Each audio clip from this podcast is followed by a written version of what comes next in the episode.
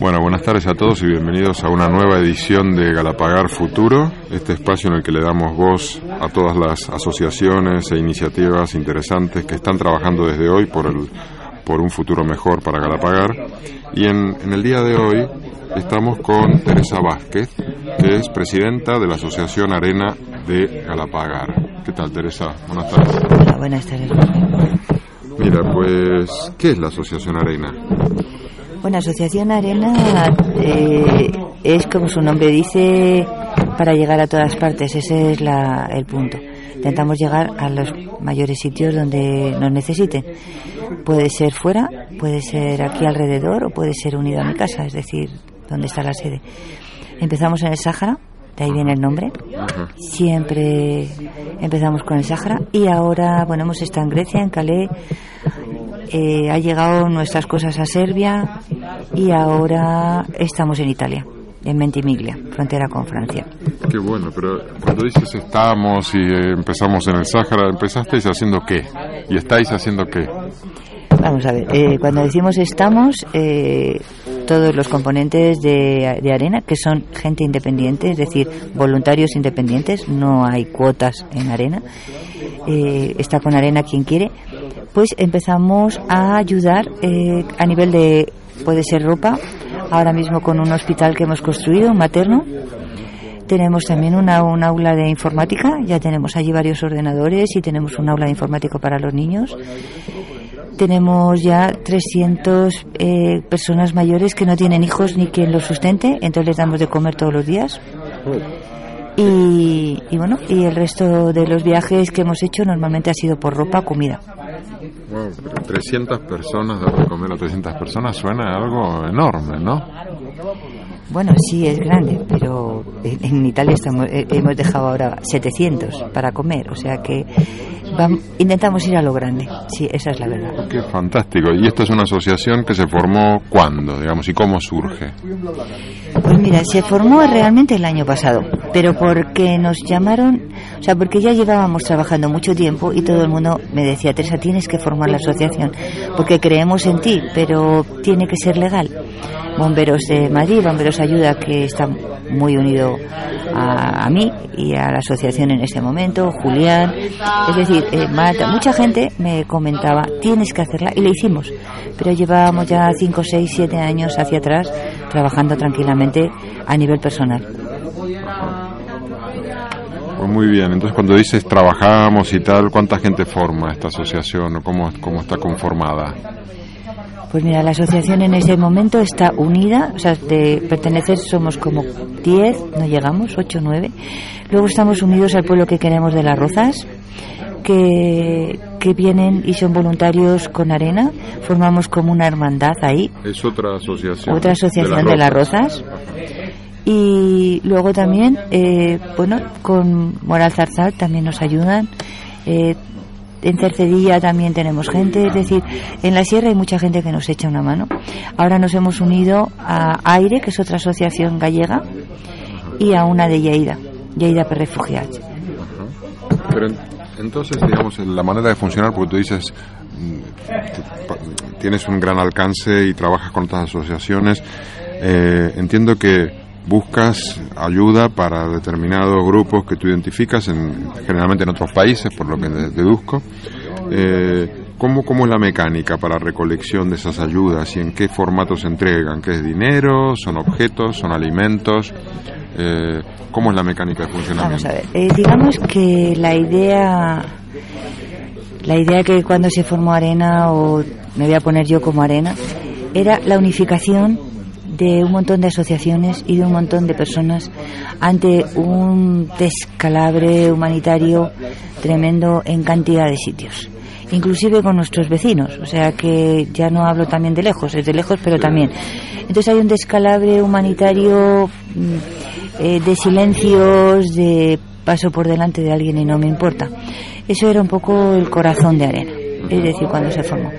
Empezamos con el Sahara, porque tengo una hija saharaui y eso nos permitía la entrada. Cuando empezó todo el sistema de guerra, de, llegadas a, a las costas, nos planteamos que éramos capaces de llegar a nivel de, de porque porque nos ayudaba mucha gente ya habíamos hecho esas uniones entonces podríamos llegar a nivel de ropa por supuesto para tapar esas a nivel de tiendas, de sacos, de mantas, de comida. Eh, la recolección la hacemos entre nosotros con mercadillos, con fiestas, eh, no tenemos ayuda de ningún tipo. Es decir, no hemos tenido nunca ayuda de ningún tipo. Y entonces lo hacemos todo a base de esa red que se ha creado a nivel de personas que creemos que mano con mano el pueblo puede pues tiene muchísimo valor la idea, ¿no? Y es, pero se suena difícil, ¿no? De conseguir. ¿Cómo valoras este año de trabajo? Porque prácticamente es un año, ¿no? o algo más, quizás. Pues mira, para que te hagas una idea, te voy a dar unas, unas pequeñas cifras. El año pasado movimos 39.000 kilos de material. Funcionamos con, gracias a Dios, que nos ha hecho mucha ayuda, con Seur, con Fundación Seur, la tenemos siempre a mano para trasladar cosas o recogernos cosas. Y luego, bueno, pues eh, tenemos una furgoneta que la tenemos todo el día en marcha.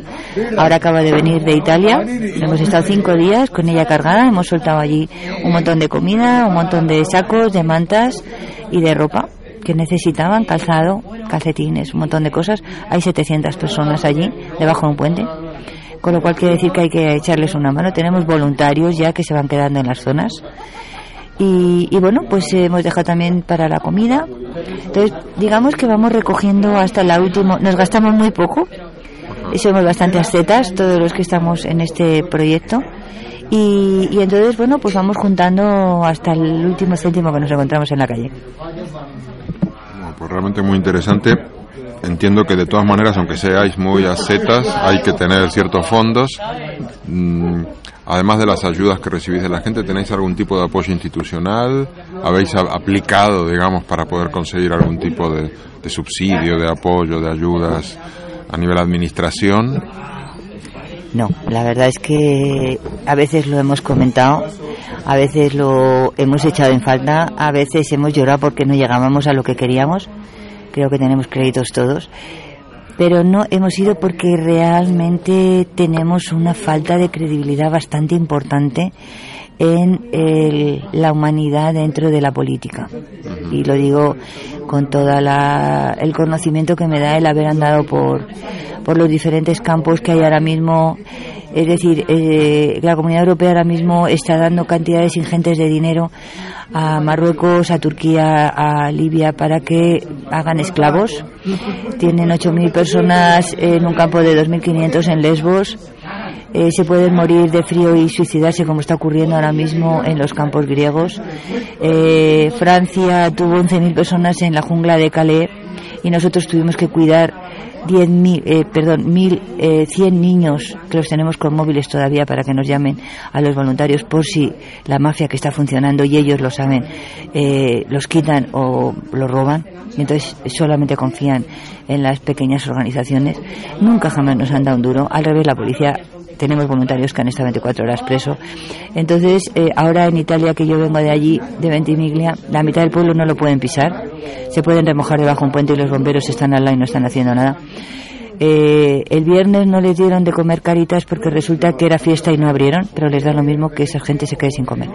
Entonces, yo no creo en las instituciones, sinceramente. Creo en el pueblo, creo en la fuerza del pueblo creo en lo que el corazón de cada uno de nosotros son capaces de unir la mano con el otro.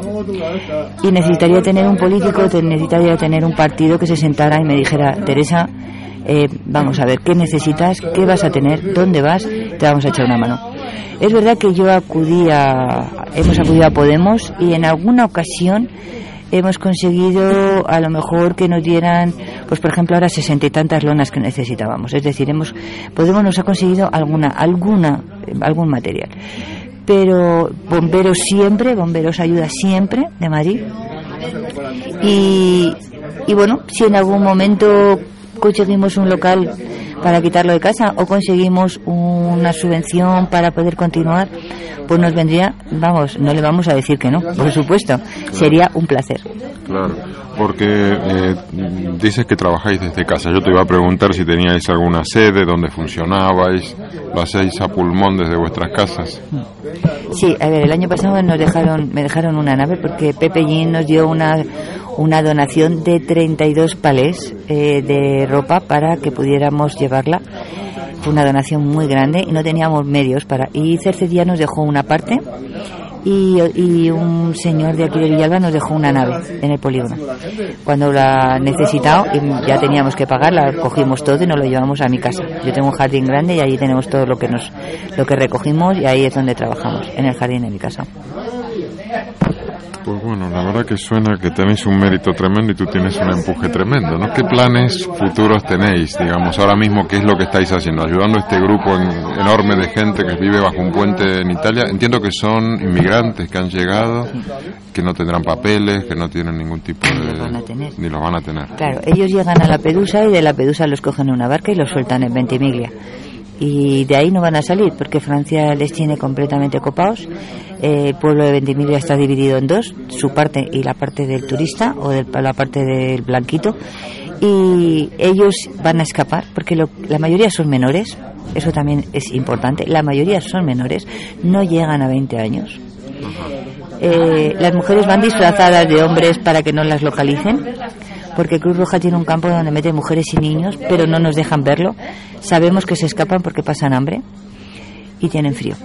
Y entonces prefieren estar ahí porque por lo menos las, las que estamos allí, unos alemanes, unos franceses y nosotros, pues entre todos estamos echando una mano y saben que los voluntarios nunca los van a dejar sin comer o sin tener algo caliente.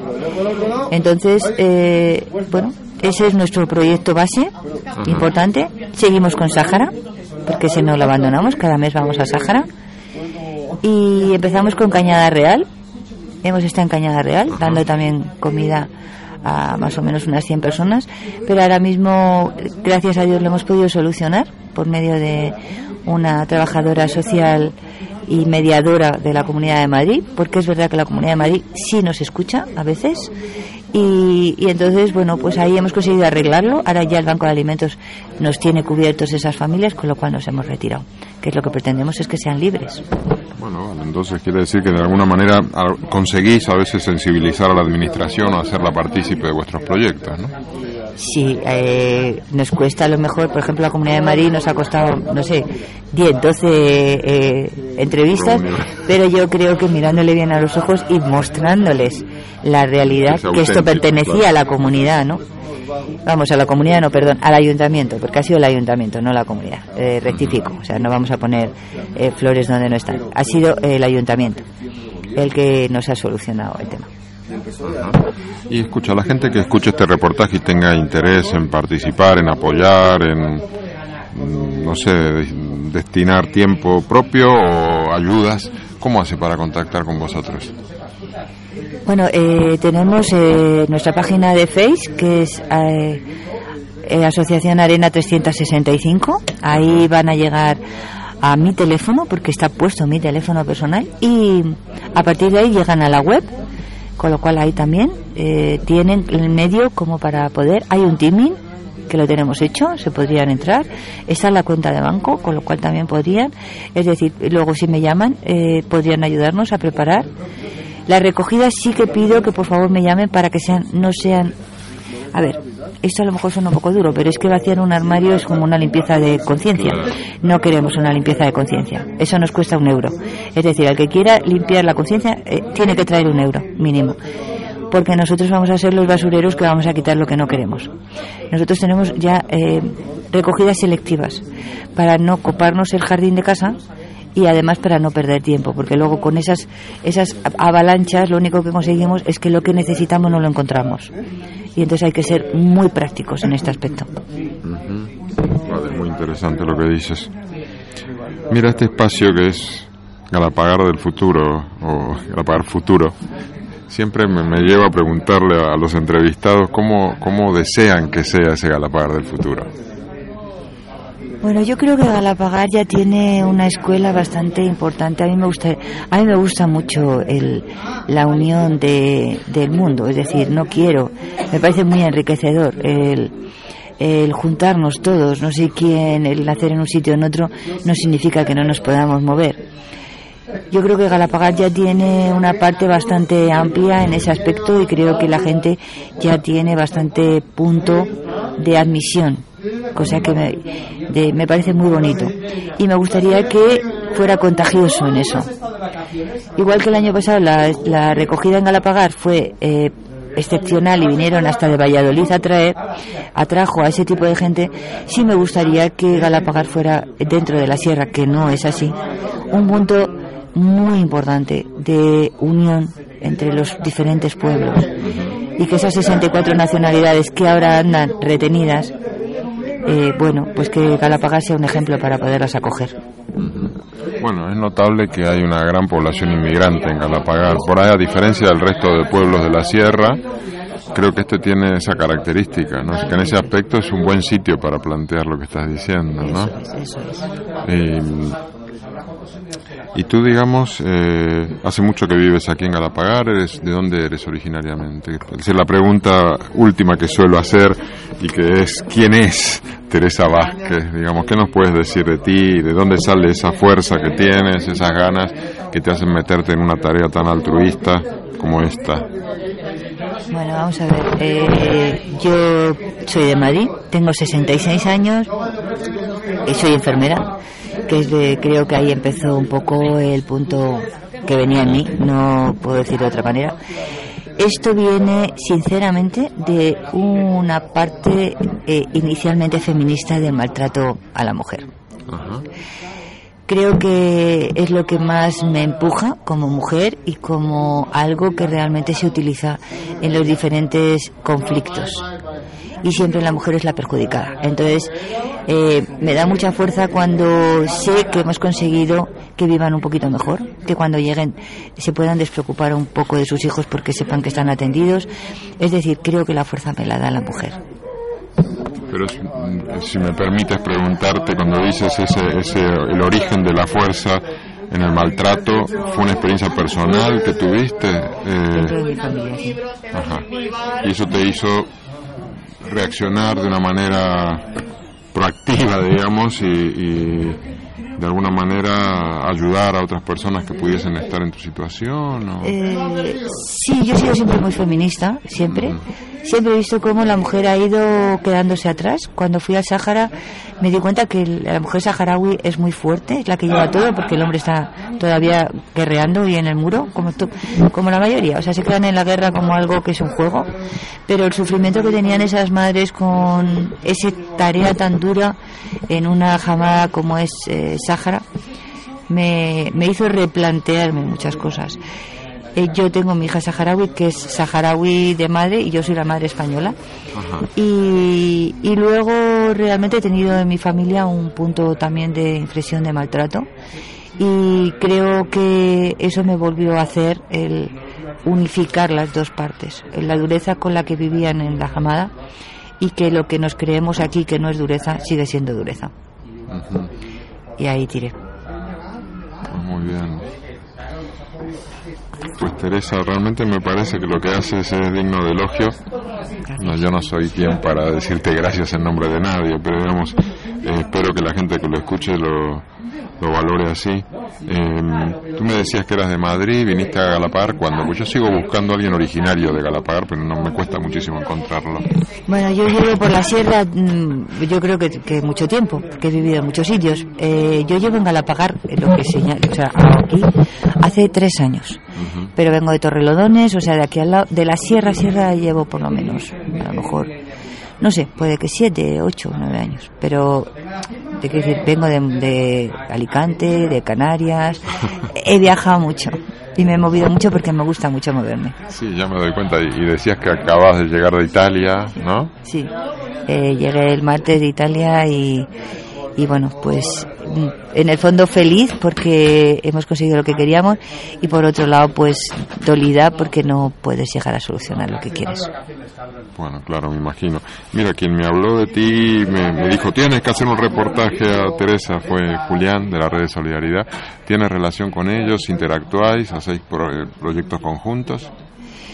Bueno, con Julián yo lo he visto esta tarde, sí. Eh, realmente estamos eh, cada uno a lo suyo, que creo que tiene él tiene mucha tarea y yo también, pero nos juntamos y, y, nos y si tiene que hacer recogida yo puedo estar, estoy con él y él en el momento que ve que yo necesito nunca me ha fallado, siempre está ahí.